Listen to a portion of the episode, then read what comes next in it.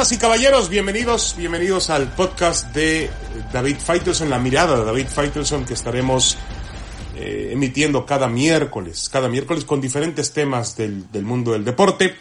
Eh, los quiero invitar a que sean parte de él, así como también de eh, las diferentes presentaciones que hace espndeportes.com, esta plataforma digital. Así que bienvenidos. trataré de no, ser objetivo no, no va conmigo. Trataré de dar un punto de vista. Es mi verdad. Al final no es una verdad absoluta, pero es mi punto de vista y nada más. De lo que se trata aquí es de dar un, punto de vista en el que usted puede estar de acuerdo, medio de acuerdo o en nada de acuerdo. Y mientras tengamos una comunicación respetuosa, eh, acepto cualquier tipo de preguntas. Para ello, eh, lo podemos hacer a través de eh, nuestra mm, la dirección email david.m.david.m. mi apellido Faitelson arroba espn.com o bien a través de la página de mi página de Twitter que es eh, arroba Faitelson-ESPN, arroba Faitelson-ESPN, o de mi página en Instagram que es David Faitelson Oficial. Ahí están las formas en la cual podemos comunicarnos. Bueno, el primer tema que planteo hoy es el fútbol mexicano y ante su mayor amenaza. ¿Cuál es la, mayor amenaza del fútbol mexicano? Pues yo creo que es la Major League Soccer. El, eh, irónicamente, el gran aliado, el gran socio comercial del fútbol mexicano se está convirtiendo al mismo tiempo en su mayor amenaza.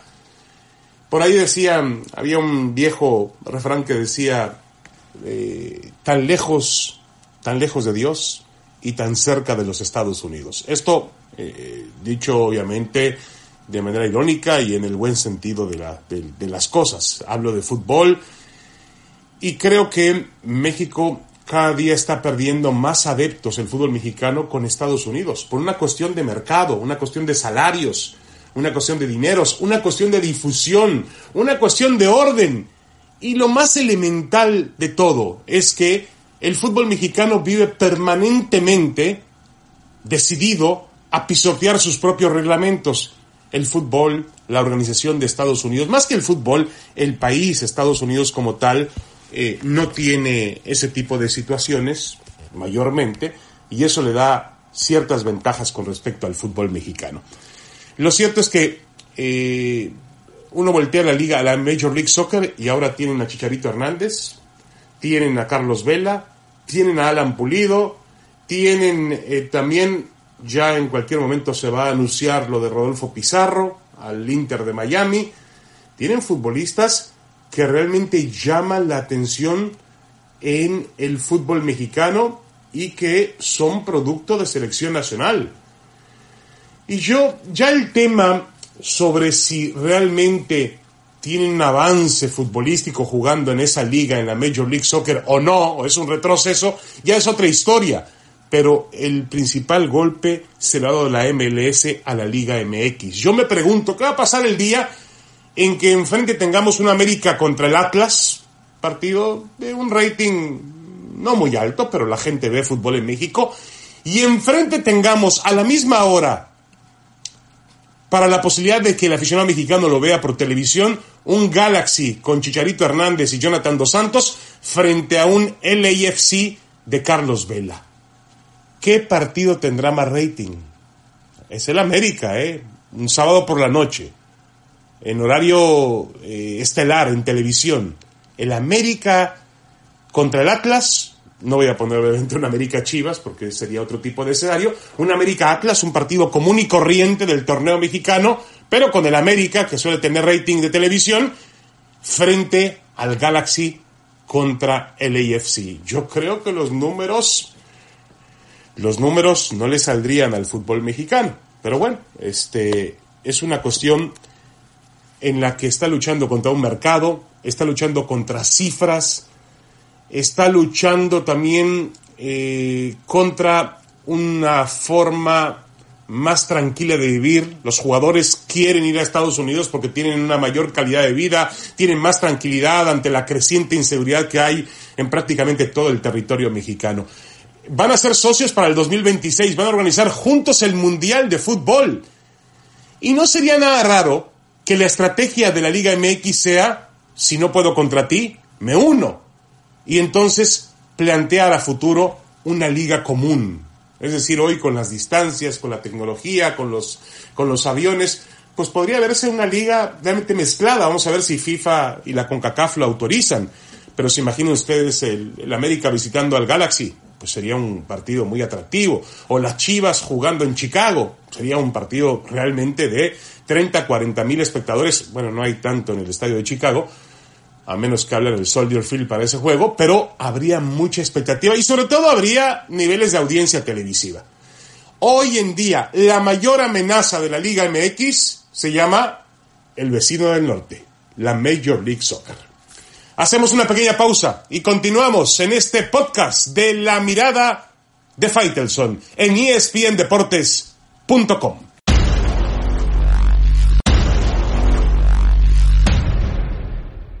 Regresamos, regresamos a la mirada de Faitelson en este podcast a través de espndeportes.com.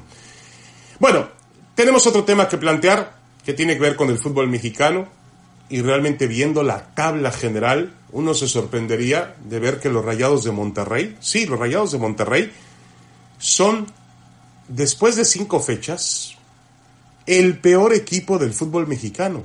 Están en el sótano, es el colero, con O, eh. Atención, no con U. El colero del fútbol mexicano Rayados de Monterrey. Lo increíble del asunto es que se trata para, de acuerdo con, cifras, no, no, no, no, no es un tema de opinión, es un asunto subjetivo, sino un, un, asunto comprobado, se trata de el equipo más caro en la historia del fútbol mexicano. Se calcula que la nómina de Rayados vale 93 por ahí millones de dólares. Ahora, eh, recientemente, y justo después del campeonato, es el otro tema, tienen un mes y días de haber conseguido el título en aquella final contra el América dramática de penaltis en el Estadio Azteca a finales del año pasado. Después de eso se reforzaron, contrataron a Akeloba, jugador africano que había tenido buenos momentos en, en el Querétaro, y también contrataron al argentino Matías Kraneviter, un mediocampista de contención que venía del Zenit de San Petersburgo y que ha tenido sus momentos con la selección mexicana de fútbol, con el River Plate, un buen futbolista. Es decir, Monterrey no se quedó de brazos cruzados después de ganar el campeonato, se reforzó aún más. Bueno, el inicio ha sido terrible, lamentable, apenas un par de puntos, no encuentra un nivel futbolístico, están además inmersos en esta novela, telenovela con eh, Rodolfo Pizarro, que si lo venden, que si no lo venden, cuando ahí el asunto tiene que ver con una mala operación económica que los rayados están tratando de eh, salvar y de que no les termine afectando demasiado en el bolsillo. Un equipo rico en desgracia. Esto solamente se ve en el fútbol mexicano. Quizás sea, eh, y muchos lo culpan al sistema de competencia de que esto ocurra, los torneos cortos estos que tanto le da lugar al fútbol mexicano por una necesidad comercial, necesidad de tener eh, un campeón cada, cada seis meses, de tener liguilla, de tener partidos a matar o morir, el famoso playoff. En esos, de eso se trata, se trata siempre del negocio en el fútbol mexicano.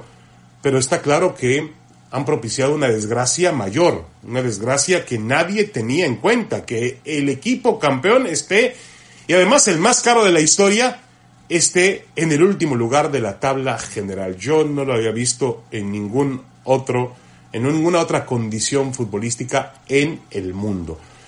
Em, yo creo que el sistema de, de, competencia es el que finalmente termina afectando al fútbol mexicano. Porque este mismo equipo de Monterrey, a pesar de su mal inicio en un torneo de 17 fechas, si tú en las primeras 5 estás en el sótano, pues prácticamente dices adiós a la posibilidad de clasificarse. Y no, no es así. Este Monterrey va a apretar en el momento en que tenga que apretar y va a lograr meterse a la liguilla por el campeonato y tendrá las mismas posibilidades que los siete restantes de ser campeón del fútbol mexicano. No olviden que así se metió a la liguilla el torneo anterior como número 8, después de un muy mal torneo que le costó el trabajo al entrenador Diego Alonso y finalmente terminó siendo el campeón del fútbol mexicano.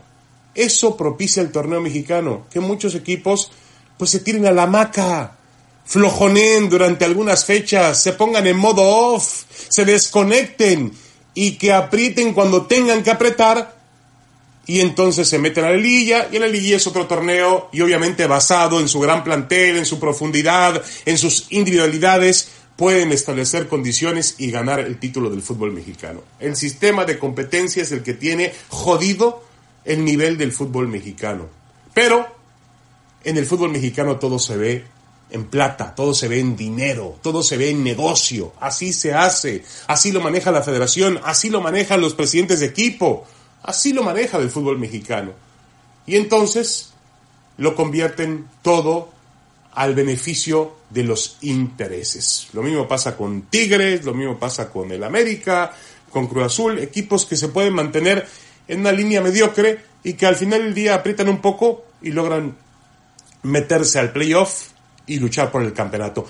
¿Qué pasaría con un arranque como el de Monterrey en la Liga Premier de Inglaterra? Pues simplemente que no vería jamás a Liverpool. ¿Qué pasaría con el, un arranque como el de Monterrey en la Liga Española? Pues que vería años luz al Madrid, al Barcelona y hasta al Getafe, que ahora está teniendo un gran torneo. Lo mismo en Italia y en las ligas más grandes y civilizadas del mundo futbolístico. En México se fomenta la mediocridad, porque la mediocridad significa dinero.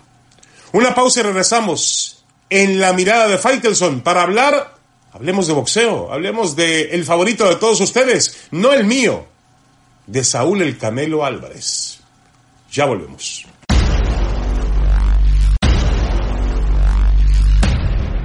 Regresamos, regresamos a la mirada de Faitelson. Tiempo de hablar de boxeo. Por cierto, la semana próxima estaremos comunicándonos desde Las Vegas, Nevada, en la semana de la pelea por el Campeonato Mundial de Peso Completo entre Tyson Fury, el boxeador inglés, y Deontay Wilder, el campeón del Consejo Mundial de Boxeo, una pelea de revancha que eh, en realidad llama mucho, muchísimo la atención. Pero hablemos de lo que viene a continuación para una de las grandes figuras de, yo diría, todos los pesos, uno de los mejores libra por libra. En este momento el sostén económico del boxeo, que es el mexicano Saúl El Canelo Álvarez, campeón en cuatro categorías diferentes, viene de vencer a Sergey Kovalev eh, para ganar el campeonato semi completo de la OMB, título al que ya renunció, y ahora parece estar concentrado en volver a la división de los supermedianos, es decir, la división de las 168 libras. Eh, el, gran dilema del Canelo y de la empresa Dazón, DZN, la que le pagó ese contrato eh, realmente descomunal, es contra quién va a pelear el Canelo. ¿A quién ponerle al Canelo para que realmente sea una pelea atractiva? No sobran los rivales porque realmente no están en su nivel. Quizás están en su peso porque el Canelo se maneja en tres pesos diferentes, pero no están en su nivel boxístico. Y ahí el problema que, tiene ahora, que tienen ahora los promotores y la televisora, el streaming que pagó esa impresionante cantidad de, dinero al, boxeador mexicano. Se habla de que para mayo enfrentaría a un boxeador eh, británico y que la pelea con la esperada tercera pelea con Gennady Golovkin, el boxeador kazajo, se haría para septiembre. Esa pelea tiene que hacerse ya. Yo no sé por qué el Canelo está en un capricho de que esa pelea no tiene mucho interés para él. Mentira. Han peleado 24 rounds y los 24 rounds han sido realmente competitivos, han sido eh, sangrientos, han sido agónicos, han sacado lo mejor y lo peor del Canelo, igual que Golovkin. Tiene que entender el Canelo que el gran rival de su carrera es Golovkin y no otro más. Va a marcar su carrera. Así como lo puede noquear y terminar con ese mito o con esa condición, también puede volver a sufrir pero tiene que pelear por tercera vez. Y el kazajo no se está haciendo más joven. El Canelo sigue en una franja de su carrera, de su edad, donde tiene condiciones físicas bárbaras y obviamente Golovkin está entrando en una edad mucho más complicada. Se habla de un combate con Billy Joe Sanders, boxeador británico de 30 años, zurdo. Yo no creo que le pueda hacer gran cosa al Canelo a pesar de ser haber sido campeón mediano, venciendo a Andy Lee, ahora es campeón supermediano, viene de vencer al argentino Marcelo Cóceres, tiene marca de 29-0, 14 knockouts. La verdad, la verdad, no lo veo como gran rival del Canelo. Hay otros nombres. Todos los campeones en las 168 libras están invictos.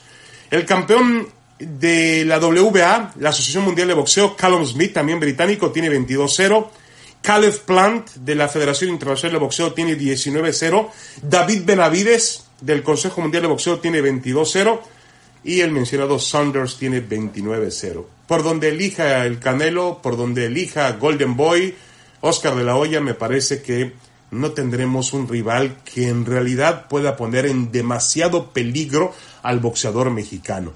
El Canelo necesita de la pelea con Gennady Golovkin para realmente atraer al público y darnos un combate muy, muy espectacular. Ya había por ahí el interés o la, idea de llevar al Canelo a pelear a, a Japón, pero la realidad es que eh, el tema del, coronavirus y toda esa situación de salud mundial que está afectando a la salud y sobre todo en esa parte del mundo, eh, ha alejado la posibilidad, con lo cual para la fecha del 5 de mayo el Canelo va a estar peleando indudablemente en Las Vegas, Nevada, que es el, el sitio donde tiene que pelear el Canelo, donde genera la mayor atracción en cuestión económica, en cuestión de casinos, en cuestión de apuestas, ocupación hotelera, etcétera, etcétera, etcétera. Pero el gran reto de la carrera del Canelo, increíblemente, no son...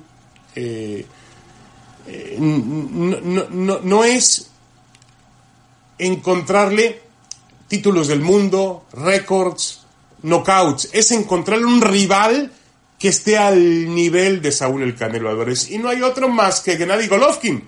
Pero, por alguna razón que yo no entiendo, yo no sé si se refiere a esta situación a cuando el Canelo tuvo el incidente en temas de doping, eh, que la acusación de mm, Golovkin fue muy fuerte hacia el Canelo que estaba haciendo trampa. Yo no sé si algo, un tema personal por ahí se inmiscuyó. Y eso es lo que finalmente el Canelo eh, objeta para no volver a pelear con Golovkin.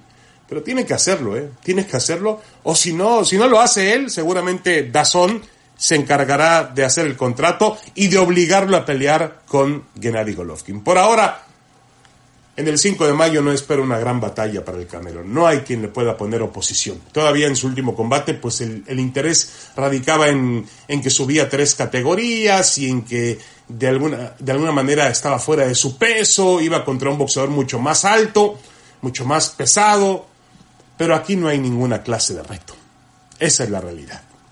Damas y caballeros, muchas gracias. Esto fue La Mirada de Faitelson en el podcast a través de espndeportes.com. Los invito a que sigan todas las noticias, todos los puntos de vista que tenemos en nuestra plataforma digital espndeportes.com. Hasta la próxima en la mirada de Faitelson.